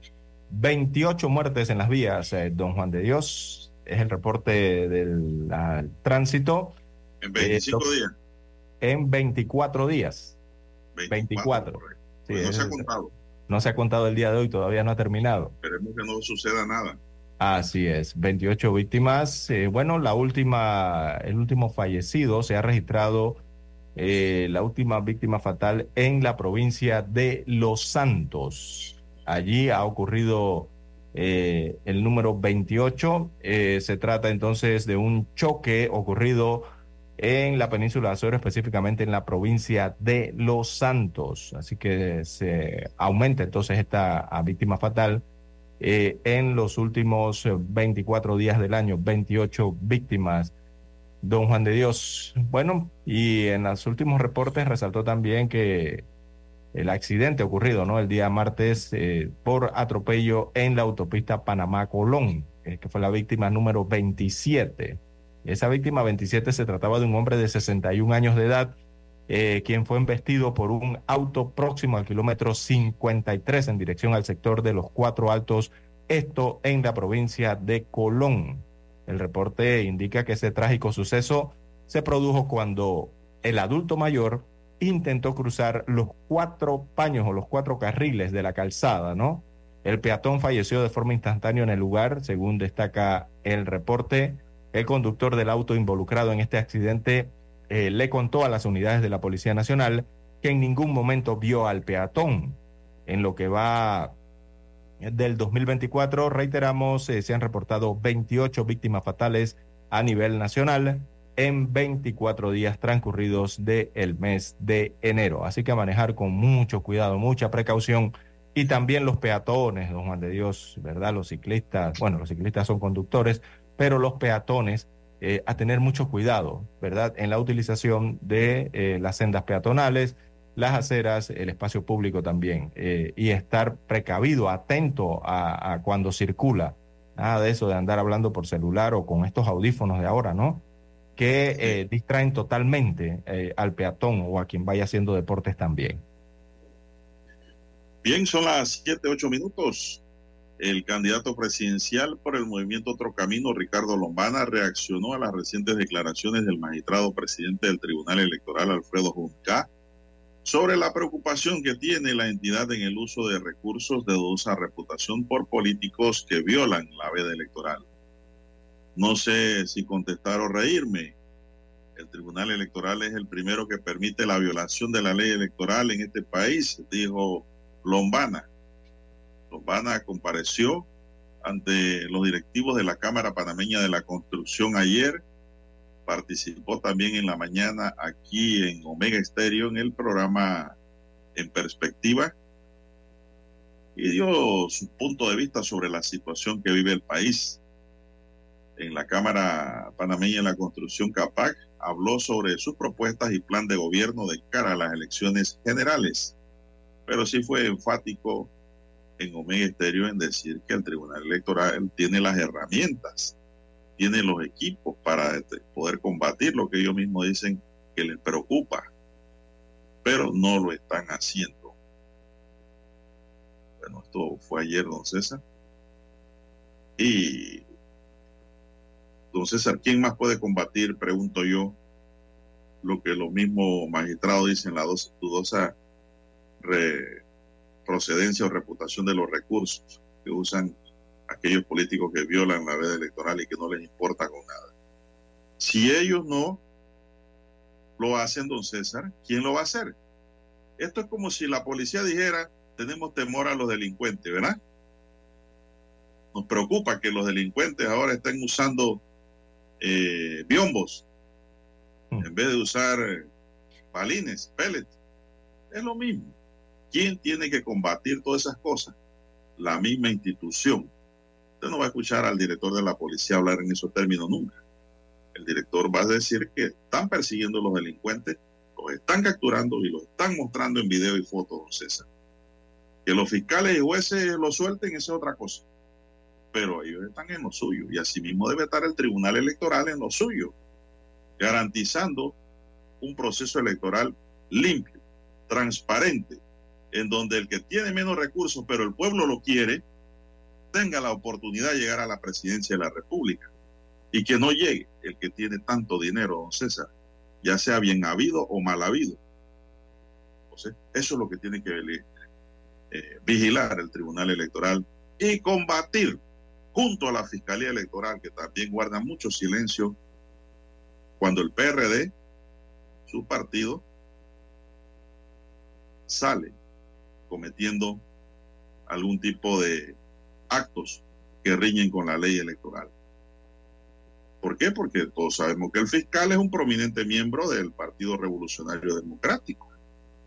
Y las cosas hay que decirlas. Yo no puedo estar silenciado, don César, porque si yo entro en el mundo de los silentes, entro en el mundo de los muertos o pagados, que no dicen la verdad ni cómo es ni cómo se debe decir. Entonces tenemos que decir las cosas como son. Y le doy la razón a los en lo que plantea y planteó ayer en un Estéreo y que plantea donde llega sobre las campañas políticas en Panamá, don César. No sé si tienes algo que agregar, si no, nos vamos a otro tema. Son las 7, 12 minutos. 7, 12 minutos. Bueno, eh, observaba aquí, don Juan de Dios, una información, estaba eh, cotejándola, ¿no?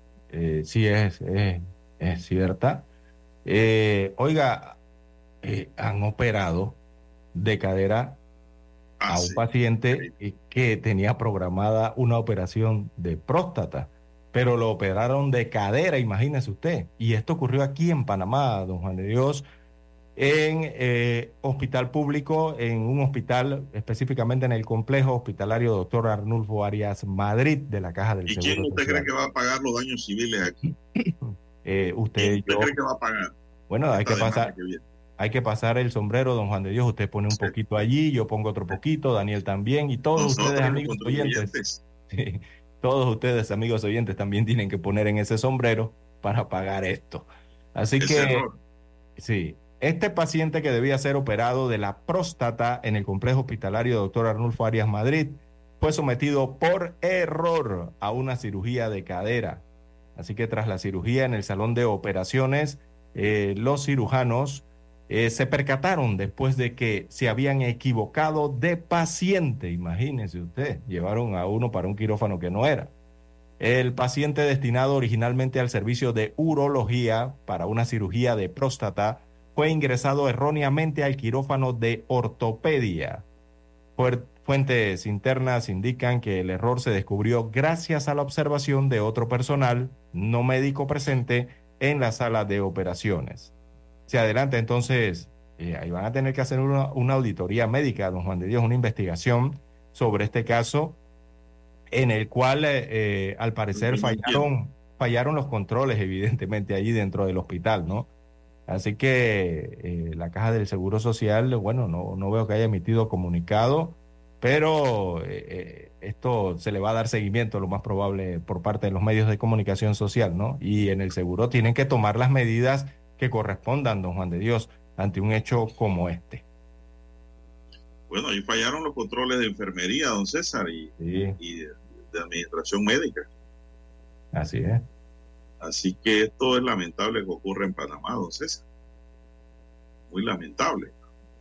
Y ese error va a costar, ¿ah? ¿Cómo no? ¿Cómo no? Esto, esto, esto hay que pagarlo.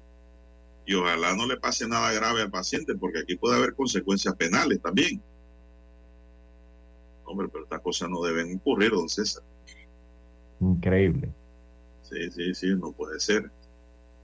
Dice la fuente que una vez culmine la au- auditoría médica que se hace, la Caja de Seguro Social informará a la población sobre el caso y tomará las medidas que correspondan. Entonces, aquí van a ver hasta despido. Mínimo. Esperemos, don Juan de Dios, porque cuando ocurren esta- estas situaciones y estos grandes casos o investigaciones dentro de los hospitales, don Juan de Dios, eh, uno a los meses se encuentra a los mismos médicos involucrados o enfermeras en otro departamento, don Juan de Dios, y Puede siguen ser. laborando, y siguen laborando. Sí, co- pero aquí va a venir escondidos, una ¿no? demanda, por lo menos, don César, una demanda civil. Va a venir aquí. Y aquí van a pagar todos los involucrados y nosotros también vamos a pagar, don César, como Estado, solidariamente por los daños causados al paciente. Es lamentable que estas cosas ocurran en Panamá, don César, y se conoce por qué, pues, eh, la gente se está quejando de lo que pasó allí. Son las 7:17 minutos, amigos y amigas. Vamos a hacer una pausa y regresamos.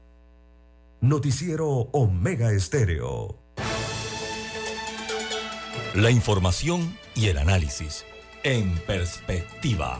De lunes a viernes, de 7.30 a 8.30 de la mañana. Con Guillermo Antonio Adames, Rubén Darío Murgas y Camila Adames Arias. En perspectiva. Por los 107.3 de Omega Estéreo.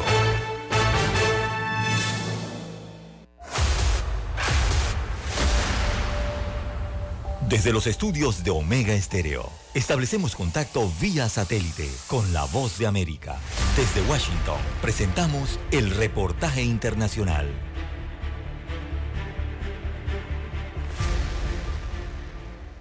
Una concentración convocada por la candidata presidencial opositora María Corina Machado en el este de Caracas tuvo que trasladarse a otro punto luego de que el gobierno llamó una movilización muy cerca de ese lugar. La candidata, que aún no ha recibido respuesta del Tribunal Supremo de Justicia sobre el recurso que ejerció contra su inhabilitación considerada ilegal, exigió que se precise la fecha de los comicios presidenciales previstos para este año y también alertó ante la comunidad internacional la detención de dos coordinadores de su comando de campaña. Lo que está ocurriendo en estas horas viola el acuerdo de Barbados, que habla del desarrollo de una campaña electoral pacífica y participativa y de las garantías para que los candidatos podamos desplazarnos libremente por el país, tener libertad y equidad en la expresión y en la comunicación y desde luego la posibilidad de que se respeten todas las operaciones, los derechos de nuestros miembros. Las detenciones ocurren el mismo día en el que 10 sedes de 20 Venezuela y de otros partidos políticos y organizaciones no gubernamentales amanecieron con grafitis de furia bolivariana, un plan cívico-militar policial del gobierno para enfrentar cualquier intentona terrorista, considerado como parte de una estrategia de persecución por parte de la disidencia, pero que funcionarios del gobierno como la vicepresidenta Delcy Rodríguez defienden. la furia bolivariana, la furia del pueblo venezolano se refiere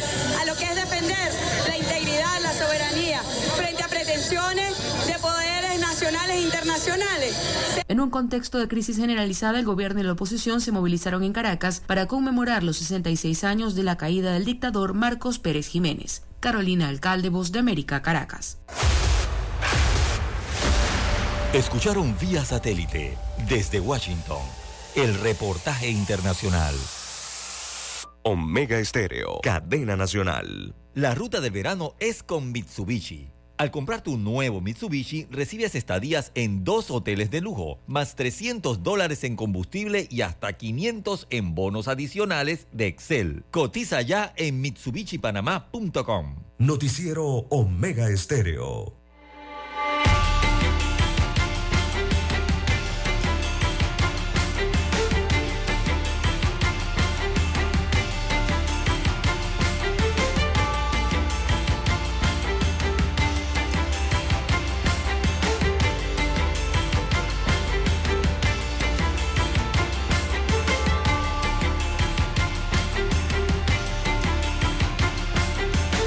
Bien, Azuero podría convertirse en una de las primeras áreas del país en contar con un centro para la atención de alto nivel de pacientes de urología, lo que ayudaría a evitar que las personas deban viajar largas distancias hasta la ciudad capital a obtener atención médica especializada. Tras la apertura hace más de un año de la sala de oncología en el Hospital Regional Anita Moreno de Los Santos, el siguiente paso sería un centro de urología que atendería a nivel público a pacientes de la región de Azuero y provincias centrales. El Centro Regional Urológico de Azuero podría iniciar operaciones en marzo y brindar desde el Hospital Santeño atención a los pacientes que requieren atenciones más avanzadas que por el momento no se dan. Eliezer Ortega, jefe del Servicio de Urología, indicó que el centro sería un referente en provincias centrales y funcionaría con el personal e insumos dotados por las regiones de salud de Herrera y Los Santos. Indicó que a futuro se podrían realizar exámenes especializados e incluso cirugías eh, laparoscópicas y trabajarían eh, de la mano en la sala de oncología, por ejemplo, para la atención de los pacientes con cáncer de próstata. Explicó que se daría atención integral y manejo de los pacientes de VIH también. Agrega la información. Y a las orejas, dice, portadoras del virus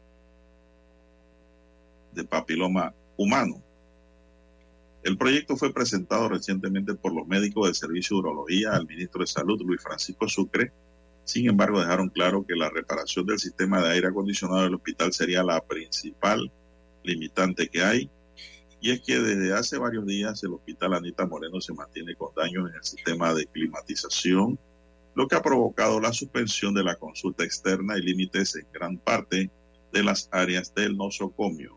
Agrega la información, don César. Bueno, es una idea muy buena. Sí, este es el Hospital Regional de Azuero, recordemos, ¿no? Muy buena para la gente de Azuero, don César. Y ese cáncer de próstata es el mal de los hombres. Ese es el mal de los hombres. Por eso es que hay que estar alerta siempre, eh, preventivamente, haciéndose los exámenes correspondientes. No hay de otra.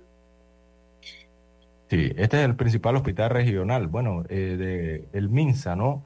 En la región eh, de Azuero, en la península de Azuero, específicamente Los Santos y Don Juan de Dios. Bueno, eh, es un hospital antiguo, ¿no? Tiene más de, bueno, está renovado, pero eh, en historia tiene más de 50 años de estar brindando salud a la región de la península de Azuero, Don Juan de Dios. Bueno, César, ¿y ayer hubo béisbol o no hubo béisbol? No, no, ayer era libre, me parece. Bueno, no Pero partidos y, lo- y los juegos que estaban pendientes no se jugaron al mediodía. Tengo entendido que sí. Sí, se jugaron. Eh, bueno, no, no, le, no les di seguimiento el día. Búsquelo, búsquelo ahí, lo tiene en la computadora. Mientras doy la siguiente información. Con el objetivo de seguir apoyando el boxeo olímpico y ayudar a, las a los nuevos talentos del boxeo panameño, la Asociación Mundial de Boxeo iniciará el próximo 3 de febrero el proyecto WPA Future en la cinta costera en la ciudad capital. El programa del organismo se desarrolla en varios países, entre los que están Colombia, Venezuela, Andorra, Argentina y por supuesto Panamá. Según Alfredo Mendoza, hijo del presidente de la AMB, Gilberto Jesús Mendoza, este evento es para apoyar el boxeo aficionado en Panamá, para que los jóvenes y niños puedan tener más actividad boxística y hay un incentivo. Esto es una manera de apoyar a los atletas en su desarrollo como boxeadores aficionados hasta que lleguen a a la- al campo profesional. Además, estamos pensando en realizar entre 5 a 6 funciones en año por año, expresó Mendoza. Agregó que la velada boxística se le entregará a los púgiles implementos deportivos, bolsas de comida. La cartelera será enteramente amateur e iniciará a las 2 de la tarde con la participación de alrededor de 30 boxeadores de distintas edades. En los próximos días se darán a conocer los detalles acerca de los combates y el nombre de los peleadores que estarán sobre el ring en la cinta costera la próxima semana, don César. Así que va a haber boxeo en la cinta costera Bueno, interesante. para incentivar a, lo- a la juventud. Así es. Este duro deporte. Eh, bien, don Juan de Dios, bueno, eh, sí se reprogramó el partido del día de ayer entre la novena de Los Santos y Panamá Metro en el Estadio Nacional Rotcarú, en Ciudad Capital. eh, y don Juan de Dios dejaron en el terreno a Los Santos. Panamá A pleno Metro. sol. A pleno sol. Así es. Panamá Metro. Eh, ayer hasta un árbitro fue retirado en una camilla, ¿no? Eh, De ahí del estadio. Pero eh, en cuanto al partido, don Juan de Dios, eh, recordemos en el séptimo episodio, en su parte alta, Los Santos, bueno, reaccionó y, y cuando el partido estaba 3 a 2 a favor de Los Santos, en episodio extra, don Juan de Dios, en el décimo episodio, el partido iba 3 a 2 a favor de los santeños y cuando parecía que ya ganaban el juego, llegó un muchachito que se llama Omar Reluz con un elevado de sacrificio y bueno, coronó el triunfo entonces, pero para Panamá Metro, que al final, al final terminó ganando cuatro carreras por tres este encuentro reprogramado. Así que gana Panamá Metro el día de ayer a los Santos y eso hay que ver entonces, se mueve la tabla de posiciones, don Juan de Dios. Oiga, Veragua ya va en el límite. Bueno, Coclé, diciendo. Coclé en la eh, primera posición, Tienen 14-3. que tomar Panamá, chicheme. así es. Eh, Panamá Oeste está clasificado también con Coclé, eh, tienen 14-3 ambos. Eh, Panamá Este tiene 12-5 en la tercera posición. En la cuarta posición está Chiriquí. Y en la quinta posición de la tabla ahora aparece Panamá Metro, don Juan de Dios, con esa victoria de ayer. Así que le sirvió mucho a Panamá Metro para avanzar en el tablero de posiciones. En la sexta posición está Herrera, le sigue de séptimo Veraguas y en la octava eh, de las posiciones que clasifican estaría Bocas del Toro hasta el momento, don Juan de Dios. Bueno, si Veragua no reacciona, don César se va a quedar por fuera, como va. No puede perder un partido más. Bueno, se nos acabó el tiempo. Daniel Arauz nos acompañó en el